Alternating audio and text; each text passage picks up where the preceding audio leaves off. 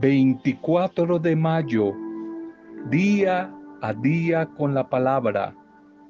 Un cariñoso saludo, una acogida, una bienvenida a cada una de sus vidas, a través de mujeres y hombres, bendición a sus familias, a las diferentes pastorales, comunidades, grupos, lugares a donde está visitando el Señor a través de su palabra, tal vez a través de este audio. Bendiciones a cada uno de ustedes, nuestra intercesión como todos los días, por las dificultades, por los días duros, difíciles que algunas personas están atravesando. Oramos unos por otros, oramos por esta pandemia, oramos por tantas familias ya víctimas de esta pandemia, oramos por los desplazados, los desempleados, oramos por esta situación tan difícil de violencia, de polarización, de división que vive nuestro país. Oramos en este día también dando gracias por todos los que hoy están de cumpleaños o celebrando algún tipo de aniversario. Nos unimos a los amigos, a las familias para orar, para pedir la bendición de nuestro buen Padre Dios en este día, que su amor les sorprenda en este nuevo cumpleaños. Un feliz día, un feliz aniversario. Ya en la semana de Pentecostés, habiendo terminado ese ciclo de la Pascua, ese ciclo de la Pascua con la fiesta de Pentecostés, la fiesta de el amor de Dios a través de la resurrección de su Hijo, que es lo que se llama Espíritu Santo la venida del Espíritu Santo, la plenitud del amor de Dios a través de la resurrección de Jesús, la vida del Espíritu Santo. Y en ese Pentecostés hablábamos de prácticamente la inauguración o la iniciación de la comunidad de Jesús, de la iglesia. Es como el cumpleaños, el nacimiento de la comunidad, de la iglesia de Jesús, de mujeres y de hombres que movidos por ese espíritu del resucitado, empiezan a experimentar cambios, transformación en su vida de una manera u otra. Con el tiempo van afectando a la sociedad, van afectando desde la clave de la misión a todo el mundo. Se va extendiendo eh, esa experiencia de vida, ese movimiento de Jesús por todo lado. De eso hablábamos, Pentecostés, el Espíritu del Señor, la fiesta de el Dios amor, el Dios Espíritu, el Dios Espíritu que quizás como decía San Agustín, Dios el Padre es el amante, el Hijo Jesucristo es el amado y el Espíritu Santo es el amor amante, amado y amor. Dentro de ocho días hablaremos de la Trinidad en torno a ese tema. Bien, pero una vez terminado este tiempo, 50 días de la Pascua, volvemos a, a, lo que llamamos en la liturgia el tiempo ordinario, el tiempo ordinario que lo habíamos suspendido el 17 de febrero. El 17 de febrero comenzábamos ese tiempo fuerte que era la cuaresma. Ahora, ya terminada la fiesta de Pentecostés, volvemos como la segunda parte de ese tiempo ordinario, que no, no quiere decir que no sea importante, más bien ordinario se relaciona con orden, ordinario hacer una lectura continua de la palabra del Señor. Entonces a partir de hoy volvemos a la segunda parte del tiempo ordinario que va a terminar el último domingo de noviembre con la fiesta de Cristo Rey. Ahí con la fiesta de Cristo Rey terminamos el año litúrgico 2021 y, y segunda parte de este tiempo ordinario que hoy iniciamos para comenzar el nuevo año litúrgico con el tiempo de Adviento. Bien, pero para hoy, una fiesta muy nuevecita, creo que 2019, 2018, por ahí, el Papa Francisco introdujo una celebración, una celebración mariana, la celebración de María como Madre de Jesús y Madre nuestra. Una fiesta muy nuevecita, dos años, creo que fue en el 2018-2019, el Papa Francisco. Y el Papa querido que se celebre el lunes siguiente de Pentecostés. O sea, hoy, María, Madre de Jesús y Madre nuestra. En los próximos días vamos, terminando mes, vamos a, hacer unas reflexiones marianas. Por eso hoy eh, nos vamos a coger más bien a los textos ya del tiempo propio ordinario, la lectura continua. Vamos a volver, ya eh, terminamos en, en Pascua con Hechos de los Apóstoles y con el Evangelio de Juan, ya los terminamos. Ahora vamos a iniciar un nuevo ciclo de lecturas. Ya lo vamos a ver más adelante en la primera lectura eclesiástico y el Evangelio entre semana Marcos, Marcos. Pero antes de eso quisiera sí eh, hacer un, poquitico de, de, de interiorización con la fiesta de hoy de María, Madre de Jesús y María, Madre nuestra, que el Papa Francisco ha querido que el lunes siguiente a Pentecostés se haga como una celebración de ese hecho. La misión de María como madre, como protectora de la comunidad, de la iglesia.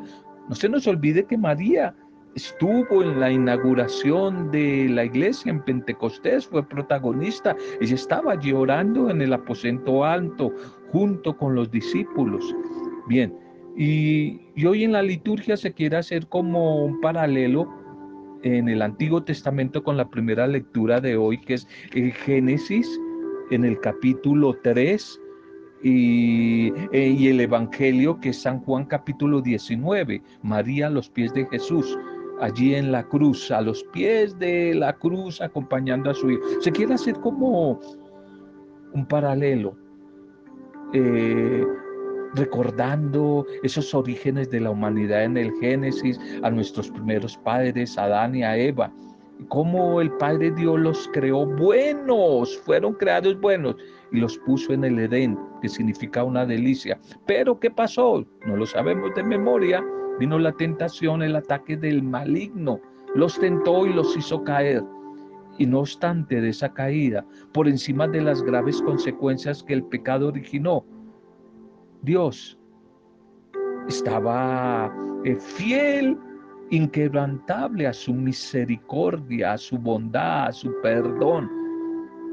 Y la gracia perdida por la desobediencia de Eva y de Adán.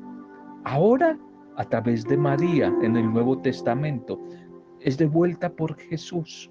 Jesús que es el nuevo Adán. Y de acuerdo a la narración del Evangelio de Juan en el capítulo 19, María se convierte como en la nueva Eva y se mantiene firme allí al pie de la cruz y acompaña a su hijo, a su hijo hasta el final. Allí como madre y como discípula perfecta. María Madre, Madre de Jesús y Madre de la comunidad, junto a Jesús en las buenas en las malas, en las penas, en las alegrías de la existencia. Permanece María fiel siempre, siempre, protegiendo con su maternidad espiritual, acompañando a la nueva comunidad que poco a poco va naciendo, esa comunidad, iglesia de todas las generaciones, como lo hacen y lo siguen haciendo, lo han hecho en el pasado, las maravillosas madres en este mes de las madres, esas madres maravillosas con bondad, con entrega, con solicitud, con amor. Con razón, el Concilio Vaticano II, por allí en los años 68, va a colocar a María íntimamente unida al misterio de la iglesia. No se puede separar iglesia de Espíritu Santo y iglesia de el discipulado de María.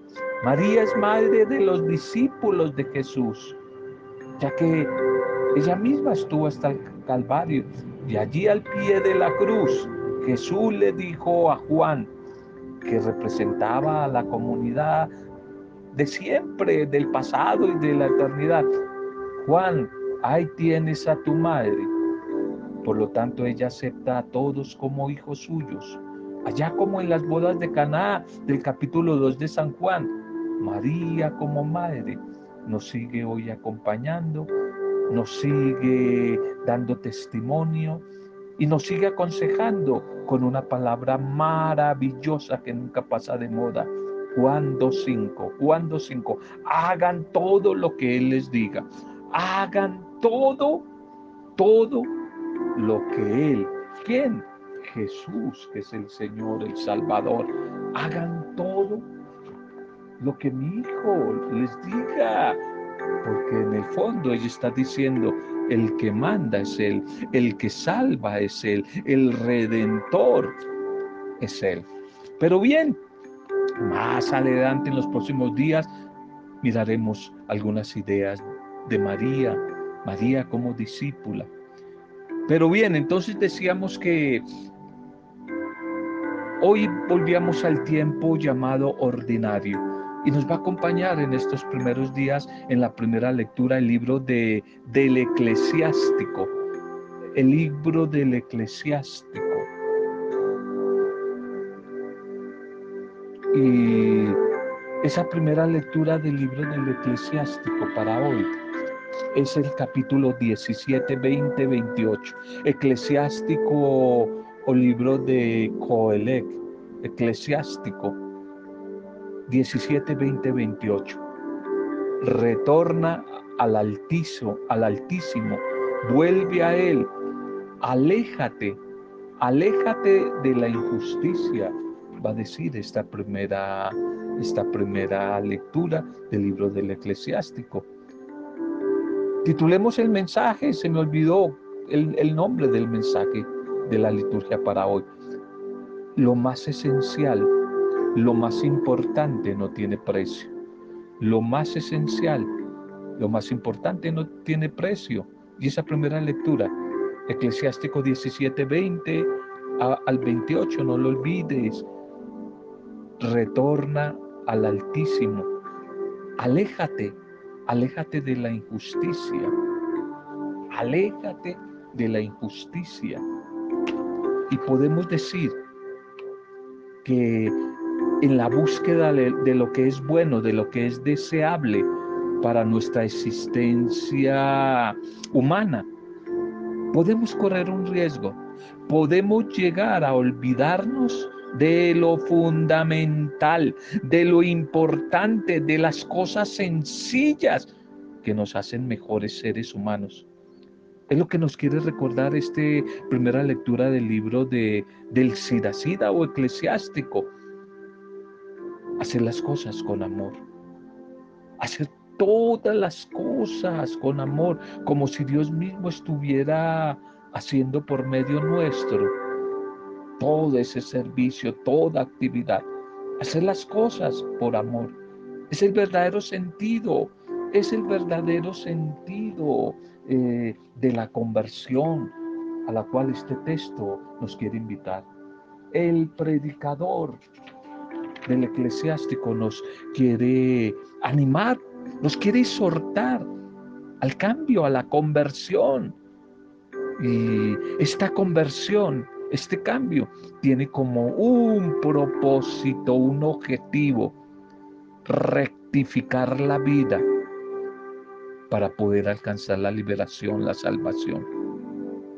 ¿Cómo puede darse esto? ¿Cómo es posible esto de rectificar la vida?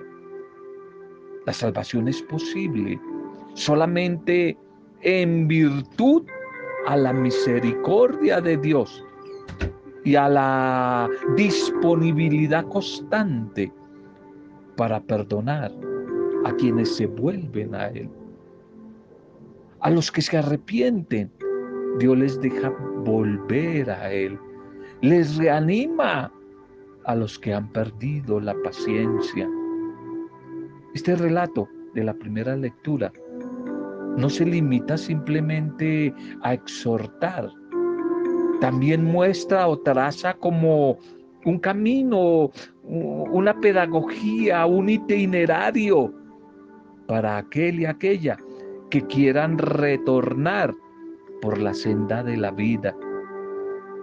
Y este camino consta de los siguientes pasos. Primero, hay que volver la mirada en la dirección correcta. Eso es la metanoia. Cambiar de ruta, de rumbo, cambiar la mirada y colocarla en la dirección correcta. ¿Qué quiere decir eso? Colocar la mirada hacia Dios, hacia Dios, volverme a Dios, regresar a Dios. En segundo lugar, hay que abandonar el pecado. Hay que decirle adiós al pecado. Y en un tercer momento nos indica que debemos suplicar al Señor y comenzar a disminuir gradualmente los errores, corregirlos poco a poco. Tranquila, tranquilo, con paciencia. Esto no es de la noche a la mañana. Esto es de proceso, la conversión, el rectificar, el comenzar una vida nueva que la que Pentecostés, el Espíritu Santo, decíamos, nos trae. Es de proceso comenzar a retornar a Dios es de etapas, es de procesos, de paciencia, a veces de caídas, pero de volvernos a levantar y nunca quedarnos en el piso. Y un quinto momento, hay que alejarse de las propuestas egoístas, injustas, opresoras del mundo sin Dios, de esas injusticias, de la corrupción, de la maldad, de la mentira que hay en nuestra sociedad. No darle cabida a esas propuestas del mundo, del mundo a través de la politiquería corrupta, de las injusticias, aún de propuestas religiosas espirituales, pero que en el fondo son mentirosas, son falsas, lo que buscan es poder, hay que alejarse de esas propuestas. Hay que detestar de corazón todas esas idolatrías ante esas propuestas que la sociedad y el mundo, no solamente ayer, sino hoy, le siguen lanzando a los creyentes para que la sigan y mucha gente ha caído en la trampa. Bien, el salmo para hoy el salmo para hoy es el Salmo 31. Perdona, Señor, mi culpa y mi pecado. Perdona, Señor, mi culpa y mi pecado. Es el estribillo de, de la comunidad orante del Salmo. Haciendo a través de esta oración una invitación también como la primera lectura del eclesiástico a la conversión. Y lo hace al mostrarnos la alegría que produce el regresar a Dios, la alegría que produce reconocer con sinceridad, con humildad, con honestidad, que la hemos embarrado, que hemos cometido errores, que somos pecadores y que necesitamos experimentar el perdón de Dios, pero reconocemos primero nuestro pecado y nuestro, nuestro error. Y por más que sea el pecado, una carga horrible y pesada de llevar. Quien se acerca a Dios arrepentido se libera de esa penosa carga y experimenta la libertad, experimenta el perdón, experimenta el amor, la misericordia, la gracia de la libertad y no más esclavitud, la gracia y la bendición de la paz verdadera. Por esta razón, el orante, el salmista nos dice, Dichoso el que está absuelto de su culpa, a quien le han sepultado su pecado, porque eso hace Dios. Una vez que reconozco mi pecado, mi error, y le pido perdón, Él lo sepulta y nunca más se vuelve a acordar. Lo tira a lo profundo de la mar. En una oportunidad hablábamos que quizás una enfermedad que padece nuestro Padre Dios se llama la amnesia, se le olvida. Se le olvida una vez que reconozco, confieso mi pecado y me aparto de él. Él ya no lo vuelve a recordar. La actitud franca de esta confesión de pecado sincera alcanza para el pecador arrepentido la misericordia, la compasión y el perdón de Dios. Había pecado, dice el orante, lo reconocí. No te escondí más, no te encubrí mi pecado, mi delito, y me propuse, volveré a Dios y confesaré al Señor mi culpa, y tú perdonaste mi culpa y mi pecado. Qué bella oración del salmista arrepentido tiene que ver, esto nos lo recuerda la parábola del Padre Misericordioso en Lucas capítulo 15, ¿lo recuerdas? Sí, claro que sí lo recuerdas. El Hijo arrepentido que con humildad regresa a la casa del Padre y no esconde, sino confiesa su pecado. Y una vez que lo confiesa, experimenta la bondad y la ternura de ese Padre Dios. Viene el Evangelio para este día. El Evangelio para este día es Marcos. Vamos a estar entre semana con el Evangelio de Marcos en el capítulo 10, versos 17 al 27. Marcos 10, 17, 27. Vende lo que tienes y sígueme. Vende lo que tienes y sígueme, le va a decir el Señor a este joven u hombre rico también Jesús en el Evangelio de hoy, que es Marcos, con la narración del episodio del hombre rico, nos quiere recordar dónde se halla lo fundamental y lo esencial de la vida. Ya en el Antiguo Testamento nunca se condenó la riqueza, con tal de que esa riqueza se utilizara para compartirla con el hermano necesitado. El problema no es el dinero, no es ser rico. El problema es acapararlo todo para mí y no compartir con el necesitado. En sí la riqueza no es la mala, la mala es el corazón egoísta que quiere seguir acumular y guardar y no compartir, no quiere compartir con el otro. Más bien, en el Antiguo Testamento era considerada como prueba de alguien que sabía dirigir su vida y que Dios lo bendecía a la riqueza. Mientras no sepamos o, o no podamos liberarnos de esas apremiantes condiciones de esclavitud material, y no lograremos estar desprendidos de algún modo de tanta atadura de esos bienes materiales, los que el mundo nos ofrece, siempre nos va a faltar algo, siempre va a haber un vacío, así tenga mucho dinero, pero siempre va a haber un vacío. La acumulación de bienes proporciona una seguridad en el plano material temporal y falsa, mentirosa, pero cuando esa riqueza es injusta, va a esclavizar, va a impedir el desarrollo y el crecimiento humano y la plenitud, la felicidad. La verdadera riqueza y la seguridad definitiva se encuentra solo en Dios, que actúa a través de la solidaridad, del compartir, del amor mutuo de la comunidad de Jesús, ese amor en, en acción, y que va a garantizar la verdadera felicidad, la verdadera libertad, el desarrollo y crecimiento personal. Jesús no pide cosas, guárdalo, guárdalo. Jesús no te pide a ti, mujer, ni a mí. No nos pide cosas. Nos pide entregarnos, entrega, compartir. No se trata de tener o no tener, sino de ser, de ser y de seguirle a Él. Ser y seguirle a Él. ¿Cómo nos cuesta renunciar a lo que estamos apegados?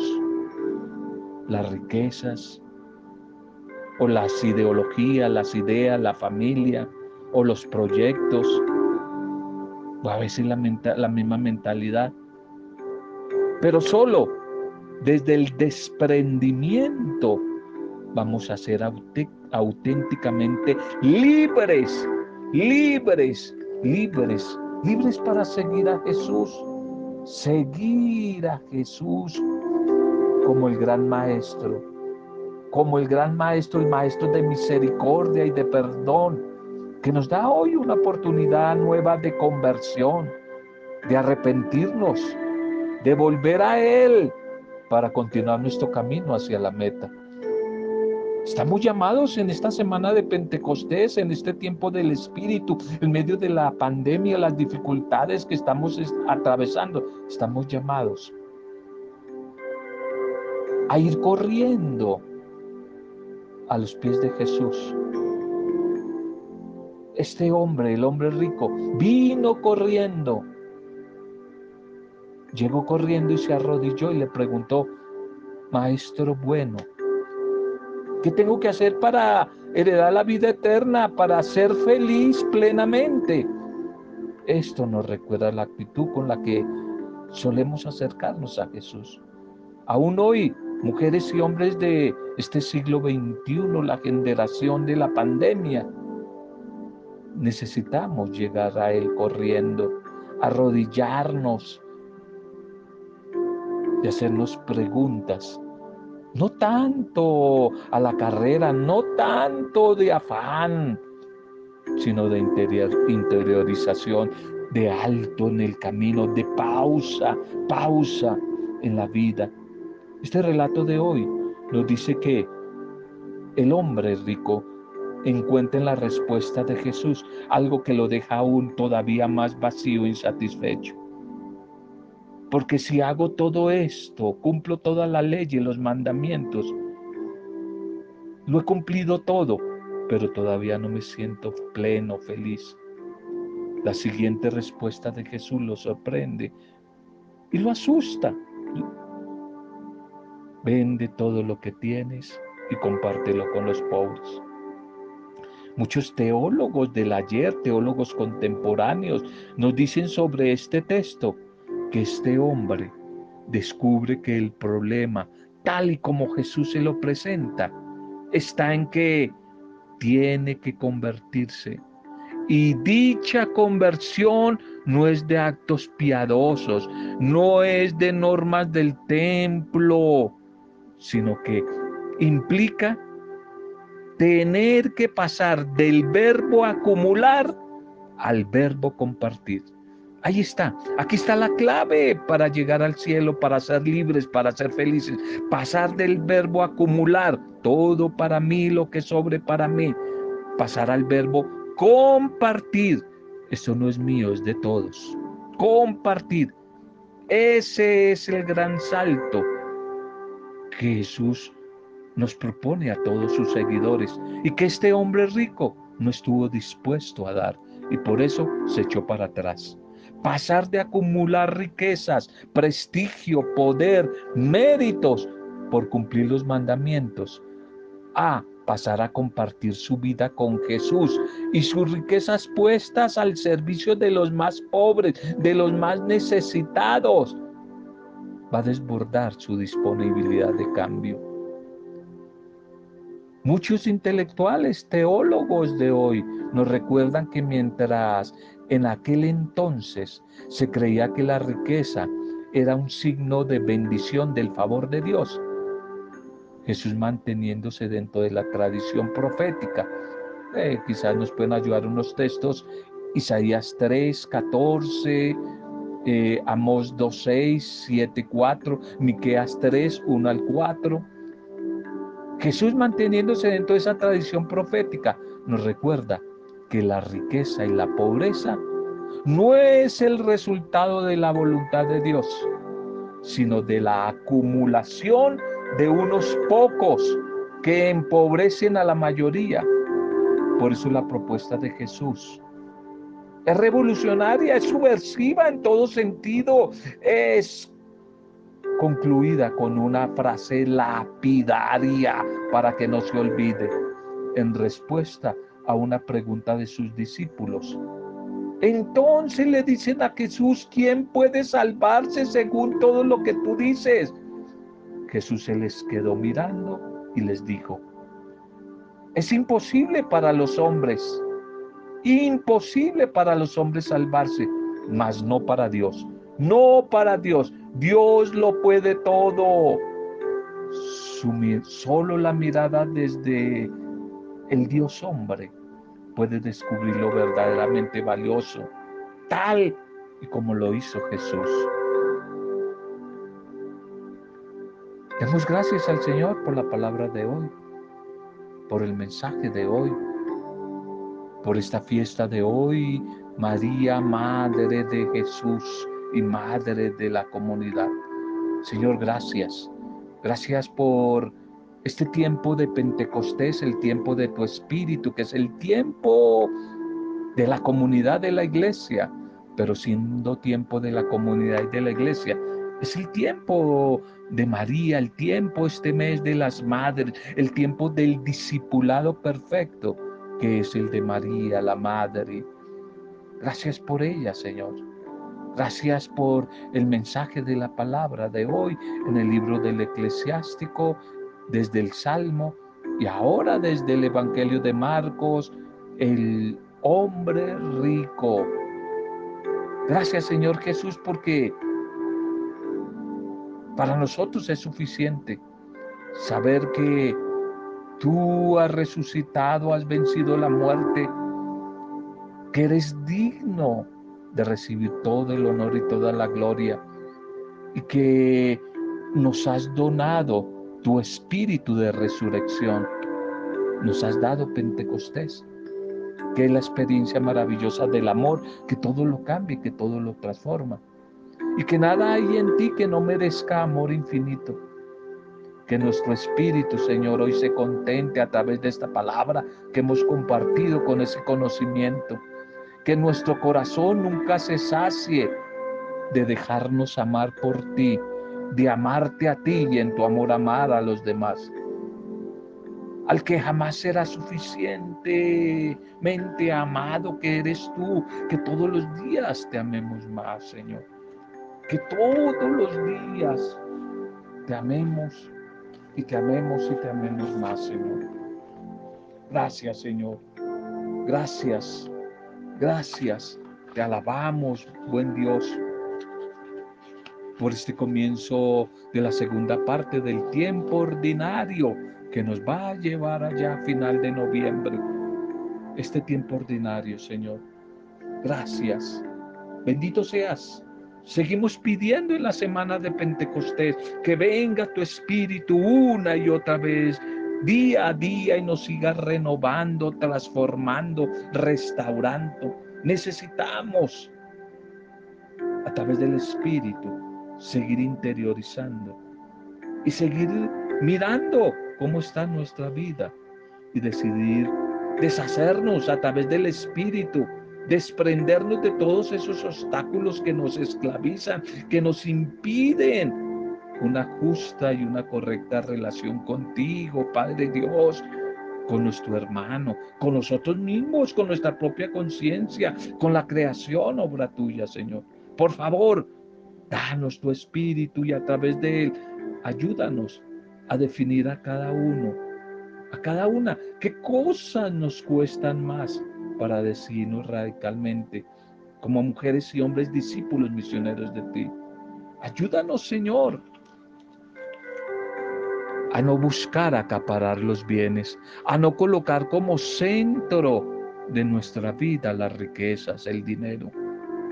Ayúdanos, libéranos del pensamiento egoísta del acumular. Más bien, sumérgenos en el verbo compartir, que compartamos más que las cosas materiales, la vida, que seamos tan generosos contigo a través de los demás, compartiendo lo que somos, lo que hacemos, los saberes, pero también las cosas materiales, especialmente con el que necesita. Te alabamos y te bendecimos por este día. Seguimos orando por nuestro país, por la paz, la reconciliación en estos diálogos en nuestro país, el cese de tanta división, de tanta violencia, de tanta injusticia, Señor. Seguimos orando por los más débiles, los enfermos, los ancianos, los huérfanos, los desempleados, los migrantes, los que están aguantando física hambre en medio de esta crisis, Señor. Los campesinos, los indígenas, tanta gente necesitada. por las personas que están en una etapa de duelo, por los que se sienten solos y solas, los que tienen choques y les es cada día más difícil la convivencia humana con los demás, los que están tristes, los que piensan en el suicidio, los que sufren de enfermedades emocionales, Señor, oramos por ellos, por las familias, las comunidades, los grupos, la iglesia, los animadores, las misiones. Oramos hoy por ellos, nuestros vecinos, por todos los que hoy están de cumpleaños o celebrando algún tipo de aniversario. Y todo lo hacemos desde la intercesión, santificación, dador de vida nueva, el Espíritu Santo, en la fuerza, en el nombre del Espíritu Santo, para gloria, alabanza y adoración tuya, Padre Dios, en el bendito y soberano nombre de Jesucristo el Señor. Con acción de gracias y alabanza, en compañía de María en la fiesta de hoy, María Madre, María Madre, en compañía de ella hemos compartido el mensaje de hoy. Amén. Roberto Samudio de día a día con la palabra.